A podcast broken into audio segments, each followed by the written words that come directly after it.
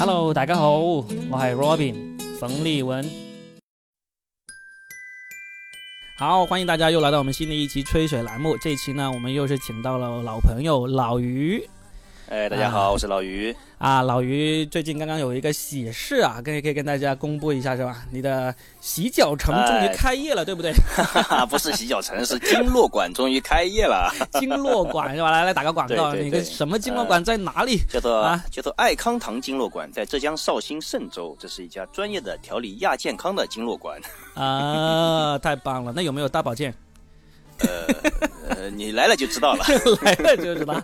好的，好的，好啊！各位听众，如果刚好是在他这个老于的这个经络馆附近的话，有空可以过去光顾一下啊。老于会一边给你一边给你按经络，一边给你按，对对，掐脚捏肩，对，打通你的笑点，打通你的任督二脉 用笑声打通你的任督二脉啊。那好，我们这一期呢，就就上期结尾的时候，其实我们有说，我们希望把这一周发生的一些有趣的事情，我们。专门去收集过来的，都拿出来聊一下啊，拓宽一下大家的视野，好玩，拓宽一下大家的谈资和话题，对吧？对呀，对啊，让你在朋友圈在茶余饭后可以装个逼啊。对，哎，我们先从第第一个第一个开始。那今天我们录这期节目的时候呢，刚好就是圣诞节，上海应该是国内圣诞节气氛最浓的城市吧？应该会是。哦，不知道是不是最浓，反正确实是圣诞气氛非常的浓。这边就是各种各样的机构，对吧？他都在借这个圣诞节的机会，在做各种营销啊，做各种宣传。我是为啥要说到这个事情呢？是因为我在网上有看到一些朋友发了一些照片，他就说好像因为现在嗯圣诞节嘛，其实已经被批评了一段时间，说现在年轻人都过洋节去了啊，然后也有很多人自发或者不自发的，也说要抵制一下洋节。然后呢，就有人发了一些照片，说现在就是城市里面最旺的那些，呃，广场啊，呃，那些本来平时是节假日商家做活动做的最狠的一些地方，哎，他都没有这个圣诞节的东西在做，没有圣诞树，没有圣诞节这几个字，但是你能看到人还是很多啊。反正他平时人也就这么多的了，但是呢，现在他就硬是不出现在圣诞节，所以我就很好奇，就是这个事情呢，就在上海这种啊，中国 number one 发达的城市，是不是也也是同样的情况呢？呃，你是说就是说没有出现圣诞节这几个字，但是其实它用了很多圣诞的元素、圣诞的颜色，在做就是圣诞节相关的氛围一个现象，是吧？是是是，对我发现确实也是啊，就是就是没有出现中文的圣诞节这几个字，对吧？但是什么 Merry Christmas 啊这些还是到处都有的，是吧？然后这些绿色、红色啊，圣诞老人啊，麋鹿角啊，对吧？这些到处都是，就元素是很多的。呃，但是呢，就像以前那样子正儿八经说圣诞大促销、圣诞什么大甩卖这种，好像就明显比以前少了很多，对吧？嗯嗯嗯，这倒确实是的啊。所以说，这其实是抵制洋节的结果，是吧？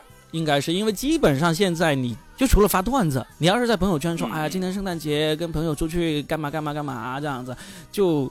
除了有人会笑你什么，把中国人把所有的节日都过成了开房节什么之类的，然后呢，其实还时不时会出现一种声音，就会说你啊过什么洋节啊，我们中国人过过我们中国人自己的节，这这种还是现在还是挺挺流行这样说的。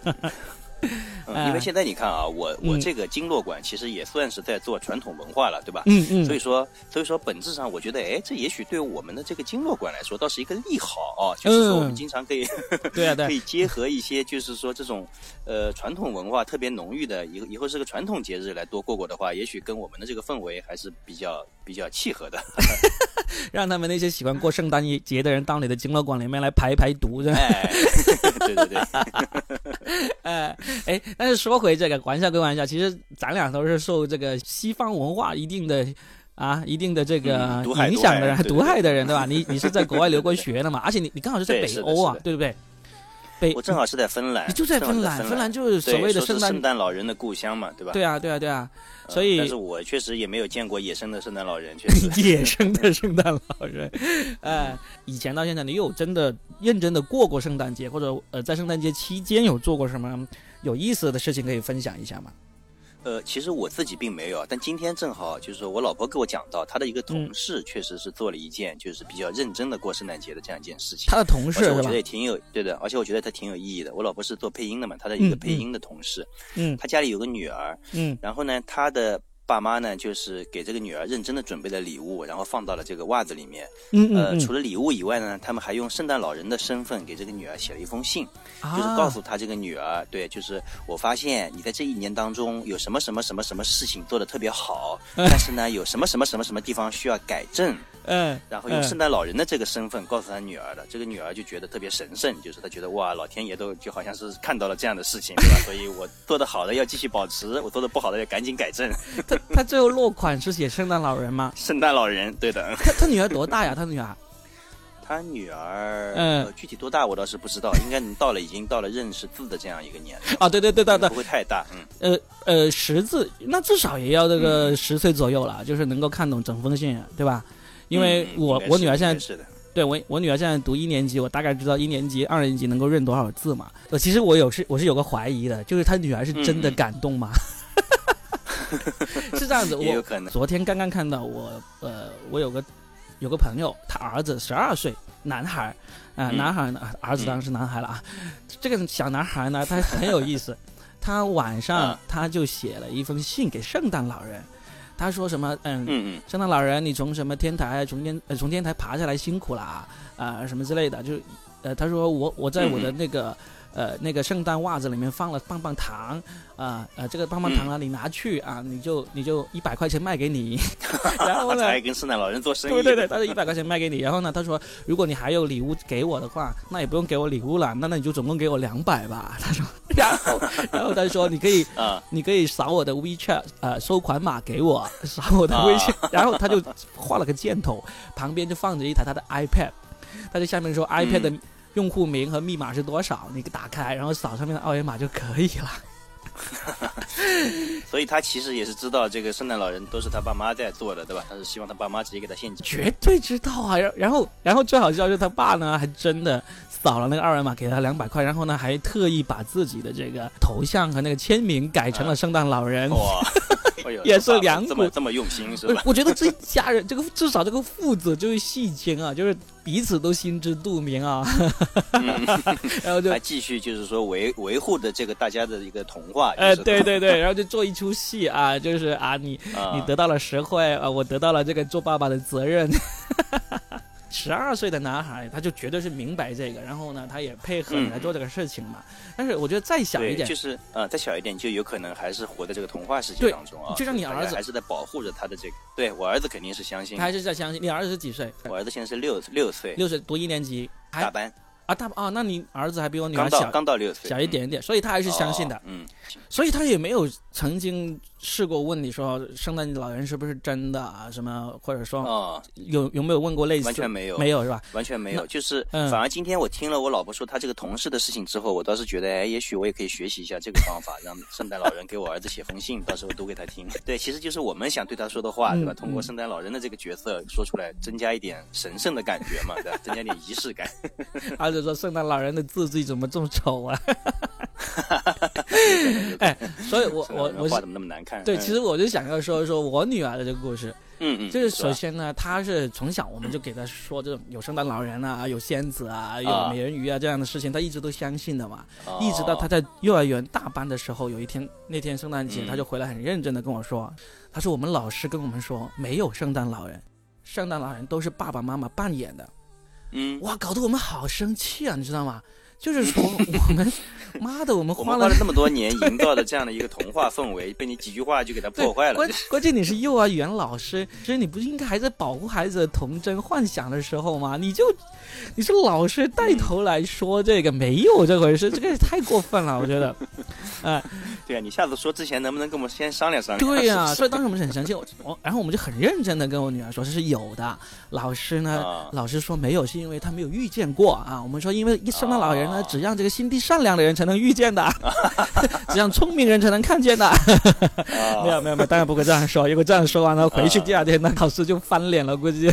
嗯，反正我们就花了好多功夫去去去告诉他，其实有的去。再重建，再重建他这个童话的世界。对，也还好，因为他一直都只相信我们，就是相信爸爸妈妈的话，所以我们说了嗯，他都信。嗯但是你知道吗？小孩子现在都挺聪明啊，看那么多动画片啊，看那么多电视，其实他大概也会隐隐约约会知道。所以呢，一直到今年，他现在一年级了嘛，圣诞节快到了，他要许愿。然后许愿之前他还问了我，他说那个，呃，是真的有圣诞老人吗？然后我说是真的有。然后他就开始许愿，许了一会儿，许了一半，他又说：“那圣诞老人听得懂中文吗？” 我说听得懂。我当时还骗他说，因为我在开车嘛，他在后面许愿嘛。他说：“那我许愿，那是不是愿望被人听到了就不灵验了？”我说：“那你小声一点许，我听不到，只有圣圣诞老人听到。”然后我说：“但是你又不能太小声，不然圣诞老人在那么高的天上听不到了。”然后呢，他就用他认为小的声音许了愿了。我就听到了，然后他许的什么愿？他许了许愿，第一个当然是要玩具了，要一个很具体的、很具体的一个玩具。然后第二个愿望呢，他说要一个姐姐，啊，要一个姐姐，要一个姐姐。啊！我说我的天哪！所以你回去马上就跟你老婆商量了这个事情，是时候把我在外面私生女儿的事情说出来了。哎呀，我的！我就回去跟我老婆说我说我说他要是要一个弟弟或者妹妹呢，我们还可以商量一下；要一个姐姐，这个怎么办呢？真是。然后他还很认真，很认真。过了一段时间，他再许愿的时候，他会问我圣诞老人是不是国外的？我说是，对对对，他是外国人。他说他会不会给我一个外国姐姐？小孩的想法确实都是非常的可爱啊。对，很可爱。然后呢，就因为这个事情太可爱了，然后而且呢，他说的那个玩具真的是非常的具体。到我们昨天二十四号平安夜这一天，我们突然想起来。我们才突然想起来还没买，然后说完蛋了，我们还还能买得到吗？然后因为我们都忘了这个玩具是什么东西了。他说的太具体了，而且是一个韩国的玩具。晚上是在商店里面看到过，其实没有。他是在看油管视频，上面有一些玩具博主专门玩玩具的时候，他看到他想要的，结果就我就刚好在广州，我就跑去广州最大的那个玩具反斗城，居然真的被我买到了。就是最后一刻买，全是按照他的描述，对吧？对，还是最后一个，对，就买到了那个，也不是最后一个，反正最后一刻买到了。然后哦，最后一刻，我就发现，我的天呐！以前看那种国外美国的电影的时候，就经常会有这种剧情嘛，就觉得哎呀妈的，美国人好好矫情啊，就是什么鬼嘛，就是他们为了最后一刻买到那个圣诞礼物啊，简直疯了一样，就专门拍成一部电影。我就万万没想到，过了几年，就真的也在自己身上发生了这种事情。这个事情，其实这个事情还是比较感人的啊。他其实是你看，你们其实是在自己知道自己在用谎言，在维护着一个孩子心里面的一个童话，其实就是对。嗯。你就维护他嘛，他总会明白的。他明白之后呢，他也不会说失落什么的。还有现在小学不让带玩具回学校，要是今天早上他带着这种玩具回学校的话，他可能今天这个幻想就破灭了，因为会有其他小朋友告诉他没有圣诞老人啊。那些小朋友已经非常坚定的知道没有圣诞老人的小朋友。会这样告诉他。啊，你你这个故事啊，让我想到了一件事情，嗯，就是因为之前，因为我们在学编剧的时候，肯定会看到一本书叫做《千面英雄》，对，写《千面英雄》的这个叫约瑟夫·坎贝尔这个人，他是个神话学家，嗯，其实你说圣诞老人这个事情也可以归于神话，对吧？嗯，他有一次啊，在大学里面参加一个电视节目，一个电视辩论，嗯。就是主持人呢说这个神话都是骗人的，这是主持人是个成年人嘛，对，大家其实也说圣诞老人都是骗人的，对啊对吧？这是神话都是骗人的，嗯。但是呢，然后这个约瑟夫坎贝尔呢，他说不是，不是骗人的，神话是一种隐喻，嗯。然后呢，那个人又说神话是骗人的，然后他又说神话是隐喻，结果他发现啊，就是说他可能不知道隐喻是什么意思，嗯嗯。然后他就让那个年轻人他说这样吧。你举个例子，你帮我举个例子，什么是隐喻？这样的话，至少我们在这个辩论上能达成个共识啊，不至于永远说这个年你说有，我说没有，你说有，我说没有啊，就没有意思了，就是对吧？嗯。然后这个年轻人就是就是那个主持人就说好，他就说，比如说有一个人跑得很快，嗯，我们就说这个人像一头鹿一样跑得很快，嗯对吧？嗯。然后约瑟夫说，他说这个不是隐喻，这个是比喻，这个是名喻，就是对吧？嗯嗯。他说那什么是隐喻？约瑟夫说，隐喻就是这个人是头鹿，嗯。这个才叫隐喻。你进入说不，这是个这是个谎言。然后他就讲到了啊，就是说，比如说像圣诞老人这些神话，嗯，它其实他说是一个集体无意识的这样一个产物。嗯哼，就是说，就像你女儿可能会问，圣诞老人他到底是外国人啊，还是中国人啊，对吧？嗯，其实他是哪国人其实并不重要，就是就是大概有这么一个美好的，就是有这样的一个力量，对吧？它可以帮你去把你的愿望实现掉。这个就是圣诞老人，对吧？对，也许他的他的背后就有可能是真正的就是父母对小孩的这个爱，对吧？对这个东西它造就了圣诞老人这个概念。至于他，你说他是真的假的，其实没有那么重要，不重要，就是没有那么重要，确实没有那么重要。对，我我就很反感那些人说啊，我一定要跟小孩子说真话。我说，他总会知道真相的。他知道真相那天呢，他不会悲伤，也不会说怨恨，不会后悔。但是，大家在他可以相信童话的时候，你为什么就不让他相信童话呢？对不对？你往后几十年你都不相信童话了，你就那么几年时间，十年八年时间能够相信童话，那你在该相信童话的年代，你就一定让他不相信童话，这童话没意思啊，对不对？嗯嗯。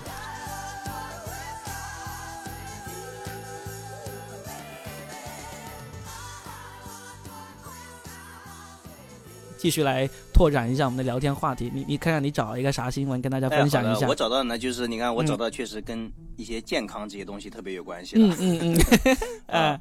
呃，就是我看到的这条新闻是有一个女子啊，她就是特别也是对健康特别在意。嗯，她你们都知道嘛，就是说吃一些水果啊、蔬菜啊这些对身体很有好处嘛。那肯定。然后呢，这这位女士呢，她她是希望自己能尽快的得到这些好处之后呢，她用榨汁机把这个果汁全打到了一起，然后通过静脉注射的方式就啊，就是直接注射到静脉里面，然后就出问题了嘛，最后就直接被送医院了。我这个会死人的哦，这个会。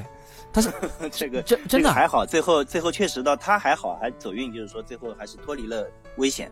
嗯嗯嗯，但确实是给身体造成了很大的影响啊。呃，我们确实在就是在追求身体健康的这个过程当中啊，就是经常会做出一些不健康的这样的一个行为。啊，这个这个实在太极端了，这个太太疯狂了，这个事情啊。你有没有你有没有听说过？就是以前就是说别人为了。获得健康，对吧？就是为了去找很多偏方，对吧？多了去了，我每天只要回我岳母家里吃饭，我都会面对这种事情。什么铁棍山药，什么石斛，还有各种，就是什么能治什么，什么能治什么，对吧？有些东西就有点像，就是以前的这么巫师，对吧？就是朝这个罐子里面扔的这些东西，就感觉各种各样的东西都有奇效的。反反正我基本上是这样子，只要我大概明白那种东西呢，不是非常明确的，有现代医学定论说这种东西是有毒性的，那我基本上都会很高兴、很开心的啊，这个啊，这个这个壮阳，哎，好好好，这个这个可以长高啊，哎，可可，好好太好了，我正需要长高了。啊，这我就照吃。我觉得你你刚才说那个壮阳的那个东西是什么东西？你给我说一下好吧。韭菜，韭菜不是是我不是我是我是我我是替我朋友问的，替你朋友。你说的那个朋友 就是你自己吧？真的，我我我有时候觉得。就是维护老年人的这种养生的这种迷思，就有点像我维护我女儿相信这个世界上还有圣诞老人一样，我觉得都是需要去维护的。就是说，是的，是的，我可以不相信，那是我自己的事情。但是呢，我们千万不要说，当着老年人让你吃一个这个什么呃铁棍山药的时候，你就会说，哎呀，这个就是碳水化合物加什么纤维啊，你就不要这样说。反正你就知道它是碳水化合物加纤维，吃下去它只要吃下去没有坏处的话，我也我也是采取这个态度，就让他吃嘛。就有时候心理上它其实也会产生。一些治愈的作用，就是对。作为安慰剂的话，对，作为安慰剂，作为这个维系家庭和谐的一个手段，你千万不要义正辞严的跟他说啊，这个是不对的，这个这种就是找抽，就是就是想要家庭鸡飞狗跳，因为 因为你你要你要真的那么那么。了解这些东西，你就你就应该很明确的知道有哪些东西是一定不要不能吃的，例如何首乌，例如鱼腥草、折耳根吃的是吧？这些我也不知道。这些都是非常明确的，有里面是有这种，它是有毒性的，有毒性，令到肾功能会会受损的。哦但是。但是就算是有毒性，有时候偶尔吃一吃，例如四川人特别喜欢吃鱼腥草嘛，对吧？但是，嗯嗯，你也不是天天当做饭来吃嘛，对吧？偶尔吃一吃，任何东西你离开剂量谈毒性都是耍流氓嘛。所以，嗯，所以呢，我觉得我遇到这种事情的话，我不会这么这么过分。但是遇到那个你刚才说那个，哇，真的把果汁打成浆，然后静脉里面静脉里面去，我也觉得这个人也真是牛逼，不疼的吗？好疼的呀，大哥！我去抽一管血，我都疼死了。你你那么大一个针管插进去还打进去，我真的是天呐！哎呀，太可怕了！这个最近我因为我确实是在做这个经络相关的事情嘛，就是对吧？其实其实我对我对中药本身我没有太多的了解啊，嗯嗯。但但但是呢，就是就是因为做现在做经络这个生意嘛，有很多朋友呢也给我推荐一些草药，对吧？其中有一有一个叫做就是当地叫做金丝纸葫芦的这样一个草药，嗯，然后。据说是可以，就是很多消炎啊、杀菌啊。啊，OK，对对对对，消炎杀菌。我这个也是我朋友告诉我的。嗯嗯嗯。然后呢？嗯，然后呢？就是因为我老婆有咽喉炎嘛，我百度上说这个东西能治咽喉炎，我就让她一直在喝嘛。然后我老丈人他是对草药这种中药是很有研究的，他至少年轻的时候他自己也就是。自己试着就是去用神农尝百草，嗯，哎，对对对，他 自己在自己身上试。嗯，然后呢，他听说了这个金丝纸葫芦之后呢，就特别担心，因为我老婆在喝嘛，然后他就回去查了《本草纲目》，最后他就很着急的跑过来，他就跟我说：“这个东西《本草纲目》上都没有记载，李时珍都没有藏过，你怎么敢藏？”然后呢？然后，然后后来我就赶紧，我也回去赶紧查，就是我的我在百度嘛，对吧？后来发现哦，原来因为这个金丝纸葫芦是当地的这种叫法，但确实在《本草纲目》里面还真有这个东西的记载，它叫什么天茄什么东西的，但确实不不叫那个名字。嗯嗯，跟他查到了这个之后，我老丈人才放心。你要是要跟你老丈人抬杠，你问他一下，就《本草纲目》里面有一个很神奇的东西，他有没有喝过？就是猪的尿，什么名字？就是猪，就是猪的尿。是李时珍藏过这个，对对对对对。算了算了，不要不要不要做这种鸡飞狗跳的事情了，知道当段子看就好了。你说到这个就养生啊，这个什么之类的，我我我就想起我找的另外一个新闻，人造肉，你知道这个东西吗？听说过，就是有一些就是餐饮行业，他会因为这个东西成本低，给客户去提供一些人造肉来代替不是的肉，就是人造肉可贵了。你知道现在国际股票市场人造肉的那个股股价升的好厉害的，美国以及全世界啊，只要你是跟人造肉相关的那些企业，都是股票哐哐哐的一直很坚挺，一直高涨的，因为这个人造肉现在就是基本上是嗯。科学界有一个也不叫共识吧，就是一个主比较比较主流的一个想法，就是说这个是未来的潮流。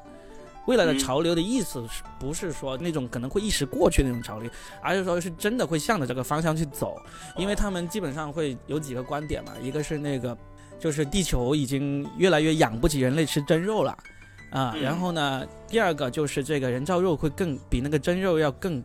更健康，它就会少很多胆固醇啊，它会少很多这种真肉里面会存在的，只要过量就会对人体有害的这些东西。那那那这个人造肉是完全在实验室里面做出来的吗？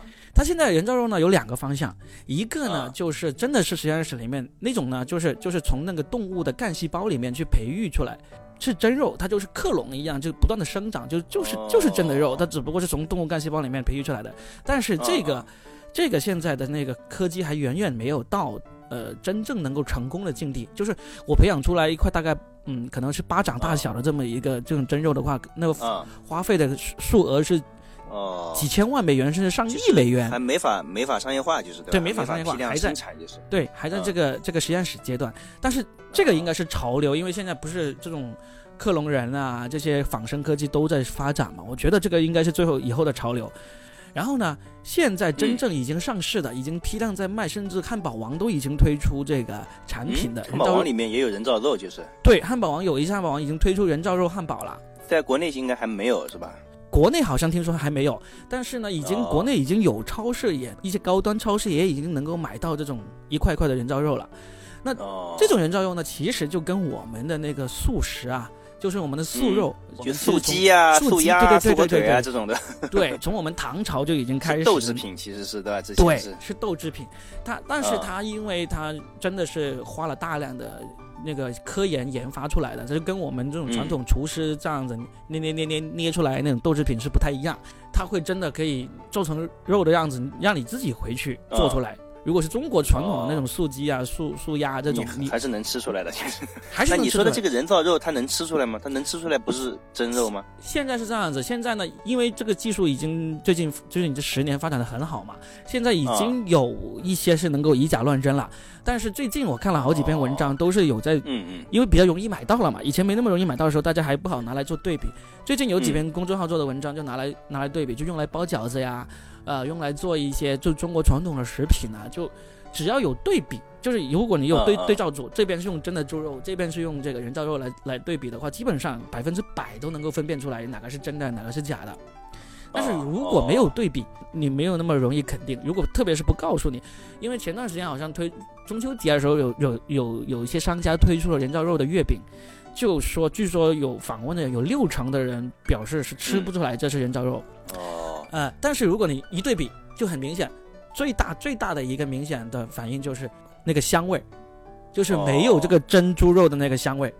但是现在啊，就是说，因为大家有时候也在反反映，就是现在的这个猪肉啊，其实也没有以前的猪肉这么香了。其实是的。我想说的其实就是这个，你能够吃出这个香味，是因为你吃过香的猪肉，是因为你吃过香的。我我我我拿一个例子来来来对比一下，你从小你吃过所谓的走地鸡吗？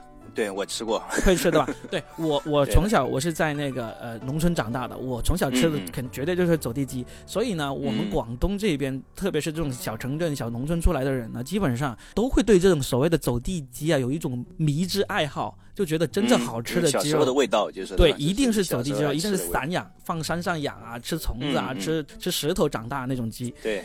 然后我老丈人说，看找这种鸡的一个就是一个窍门，就是说你要看它那个脚上面有没有老茧的。对，这种有老茧就说明是走地鸡。对，然后呢，然后我现在已经从十十六岁我就已经离开家乡，已经到大城市里面去生活了。所以呢，我基本上是除了过年过节，我很少会吃到走地鸡。然后呢，我现在凡是在城市里面吃吃到的鸡肉，都是那种大规模饲养的嘛，对不对？啊，对对。吃了这么多年，我回去再吃走地鸡的时候，我就发现有个问题。嗯，就是我咬不动，我就发现走地鸡有有一个很大的问题，对，有一个很大的问题就是那个肉特别韧，特别韧，咬不动。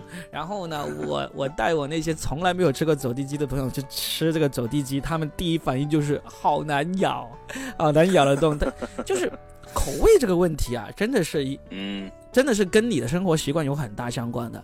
你说人造肉的那个味道不如真猪肉香，但是如果嗯。一个小孩，他就是现在出生的，他从小吃人造肉，对，吃人造肉比较多的。你让他突然吃那个那个土猪肉，他可能会觉得太腥，太味道太大。哦，这倒确实是有可能。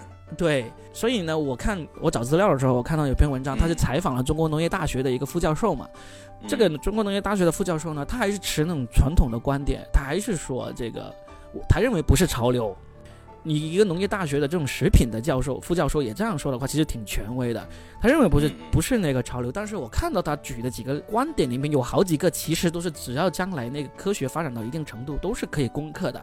然后他举的最后一个，他认为是最重要的一个，就是大家的口味会导致这个人造肉不会成为这个主流，我就不太认可。就像我们当年当年一一样认为这个。走地鸡才是最好的吃的鸡，这个有道理，这个有道理的。对，包括现在前段时间我看过一篇文章，说有人跑到舟山那边去，一定要买用最贵的价格买那个野生大黄鱼，就是觉得野生大黄鱼才是最好吃的。但实际上，这个世界上基本上已经没有野生大黄鱼了。但是有人有人就通过模拟野生的方法养出了所谓的野生大黄鱼，拿给那些那些老饕，拿给这些所谓的最嘴最刁的食客吃，他们也吃不出来。所以。不要对自己的这个口味啊，或者个人个人癖好这种东西有抱有太强烈的这个自信、执念啊。对，因为你说白了，我们人类追求美食追求那么狠，无非就是为了满足你那那个舌头上那个味蕾的这个这个嗯欲望。所以，作为一个广东人，我自己是 我是很 我是很反广东人的，就是说我是对吃是很不在乎的，就是所以你们无所谓是人造福建人还是野生福建人，只要是洗干净了都可以。对啊，所以就是我我最近看到人造肉这个热热度越来越热，然后呢，包括很多文章都是刚好拿人造肉来做对比，我我就说哎，拿这个事情出来跟大家分享一下。嗯，哦，我我一直以为人造肉是那些比较廉价的那些肉，原来不是，它其实是一个高科技的一个高科技，就是哦，对，非常高科技，而且确实长见识了。甚至甚至你你这个观点还有个问题，就是就算是不是这种高科技，就算我们从古到今都在吃的这种素鸡素鸭。它也比真肉要贵啊！你去那些寺庙吃，对，你是吃那个素菜馆吃啊，那个比素食其实比肉要贵，就是对啊，比那个真肉要贵的。哦，嗯，这里面凝聚了人类无差别的劳动价值嘛，这个初中政治学。不当家不当家不知柴米贵，不知道 不知道人造肉贵，我真是。是的，是的。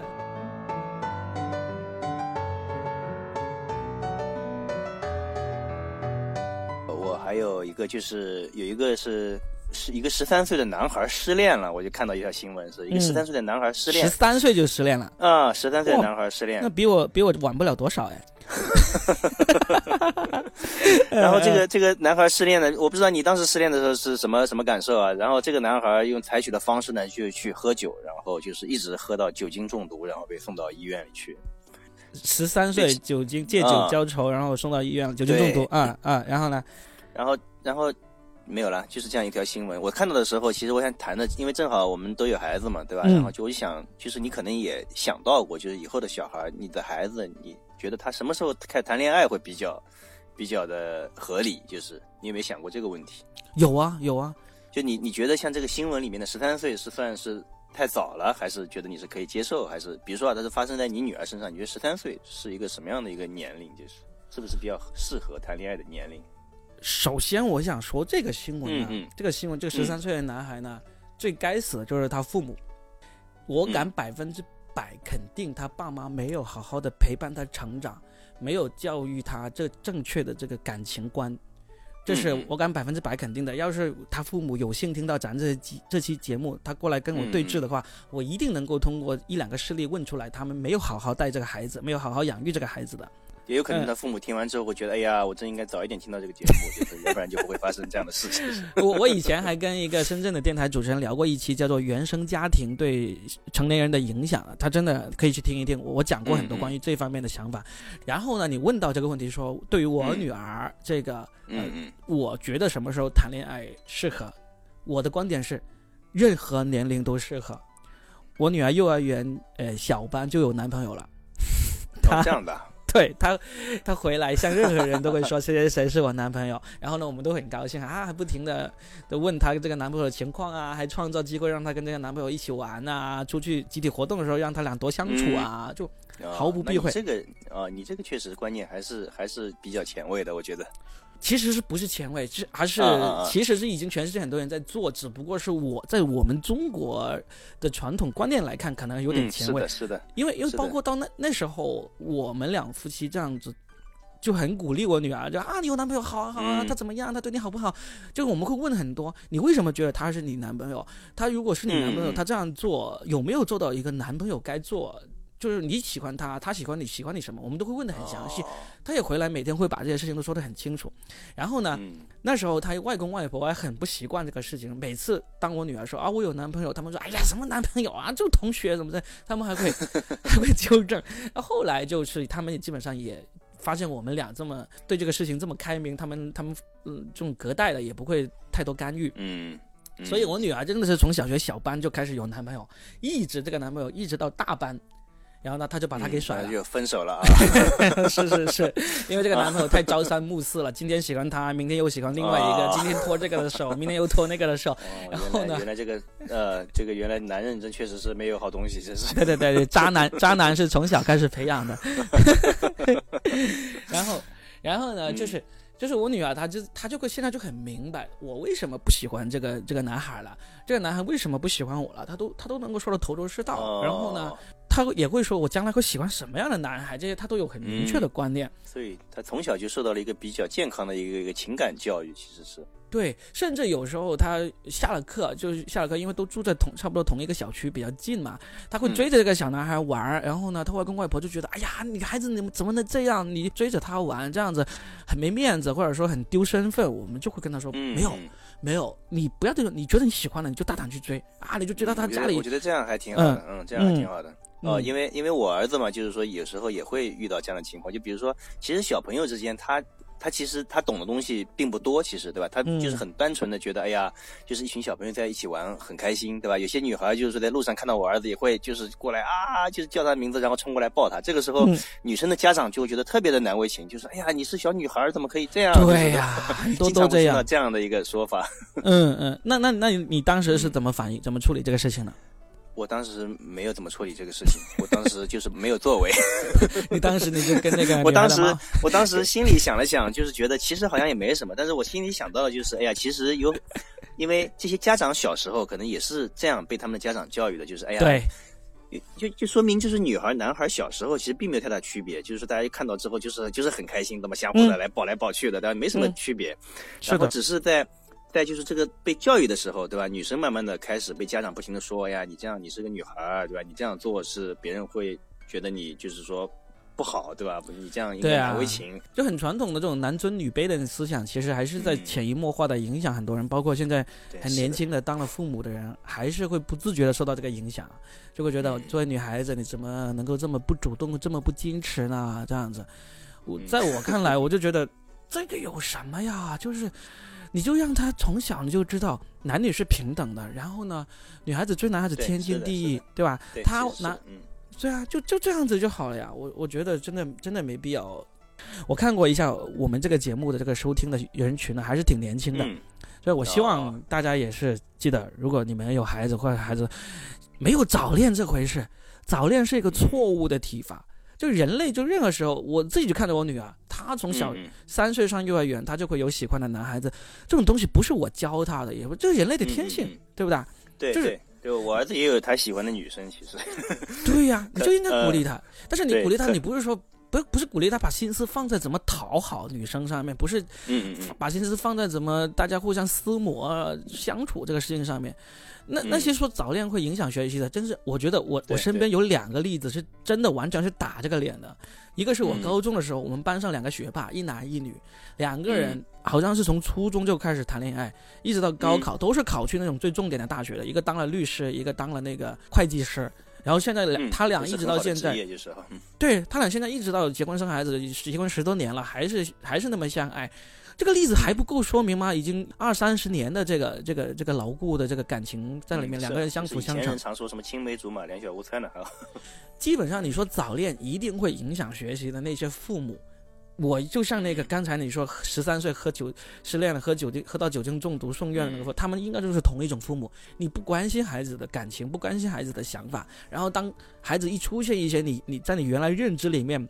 不太一样的东西的时候，你就视之为洪水猛兽，然后呢，就用各种粗暴的手段去干预、去处理。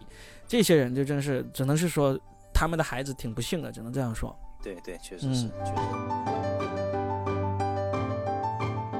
我现在发现我们这个节目不不管什么新闻，聊聊聊就会聊到孩子身上去，反正啊。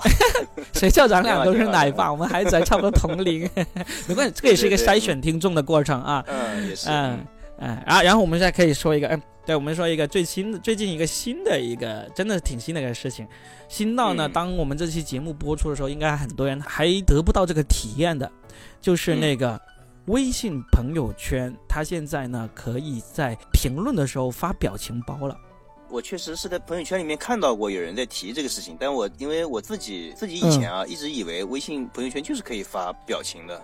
你说的那个是表情，就在输入法里面自带的那种表情，那种是，嗯嗯，自从有有这个微信就是可以的，但是现在说的是，你可以发那种动图的表情包，就是你你发可以发那种自制的表情，你明白吗？就是那种，明白，就是说你平时在那个在群里面发的那种斗图的，对，斗图的表情，你就可以在微信朋友圈评论的时候发了。哦这个事这个事情不是一个小事情，我跟你说，首先呢。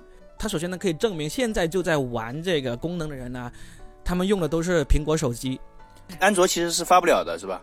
它是这样子，苹果手机首先只要你更新了最新版本就已经可以发了，然后安卓的话，基本上微信就是这个尿性，它每次都是安卓滞后于微信的这个功能的，它是有一些你接到了这个邀请去下载了内测版本的人是可以使用了。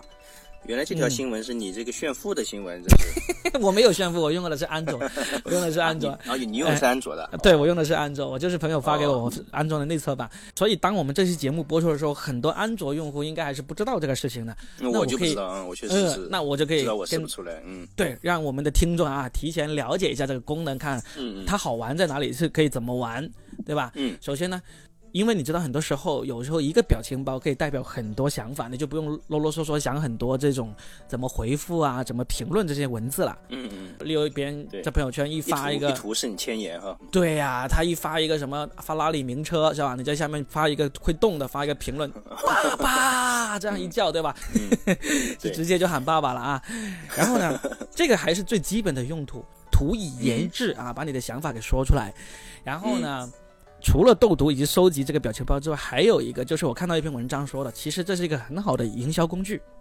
因为怎么营销？嗯，因为你知道这种自制的表情包，很多人其实是用来做营销推广的。哦，直接可以带上一些商标啊，一些对啊，它是动图啊，它你如果那个技术比较高的话，你可以让它甚至是一个小故事剧情的样子，整个表情包讲完这个故事剧情的。所以倒是有道理啊，这我都没想到啊。这个这会成为很多这种内容营销者或者内容生产者的一个非常有利的一个工具。例如哈，嗯我举个例子，就是，嗯，明年不是有一部可能我们这些直男都很期待的电影，叫做《壮志凌云》的第二集要要上映吗？哦，是吧？Top Gun，就是假如 Top Gun 他要宣传的话，他就可以制作这样的表情包，然后呢，他就放出来，然后在别人的相关的评论下面去发评论，然后去让别人复制，就是的。对呀，别人就说哇，这个这什么电影啊？一看啊，Top Gun 有第二集了，什么时候上映啊？这就是一个很好的这么一个。一个营营销手段，而且我相信以以咱们中国人的智慧啊，一定能够发展出更多更多的这种商业用途，一定会有的。呃，我期待看到这些动图的一个新的商业运用的模式。这个世界每天都是日新月异，不停的有新东西的出现啊。是的，是的，听我们的节目就能够保持 update，跟这个世界同步了啊。对对对对对，多听我们的节目。好吧，那我们这一期呢，我们精心搜集的好玩的东西呢，就差不多到这里。我希望各位听众听到以后就积极的在下面评论给意见，我们下一期就可以可以可能可以讲的更有趣、更好玩，给大家啊，让你们。保持与世界的同步了，对，与时俱进啊，对，与时俱进啊。我们这个应该明天就可以播出，明天就是十二月的二十六号。然后呢，再下一期播出的时候，应该就已经是二零二零年了。再下一期的最后一期了，就是对，这应该是今年的最后一期了。那我们风香风香那我们也提前在这里跟大家说一声新年快乐，好，好，新年快乐。嗯，对啊，不管二零一九年你的愿望实现了多少，不管你还有多少遗憾，或者有多少多少逼没有装完啊，多少富没有炫完啊，都差不多要过去了。二零二零年呢，听起来就像是一个非常啊，又是一个新的开始。对，因为我觉得二零二零年这两个数，这四个数字听起来就特别科幻，就感觉真的是这么说，就是特别科幻。都是以前科幻小说都是说二零二零年会怎么样，就跟两千年当年对于我们的那个那个美好的期望一样，对吧？你踏入两千年，就感觉就是跟一九九九年就是完全一个新世纪，对，完全不对。而现在二零二零年又感觉哎，就就是跟二零一九年不一样，就就是会洋气一点的那种感觉。也期待，就祝大家都明年都早早的暴富哈。早早的实现自己心中的愿望，好吧？财富自由。对啊，好吧，行啊，好，那我们这期就聊到这里，大家记得好好的给我们评论评论啊。好，行，那就这样啊。好嘞，嗯，再见，拜拜。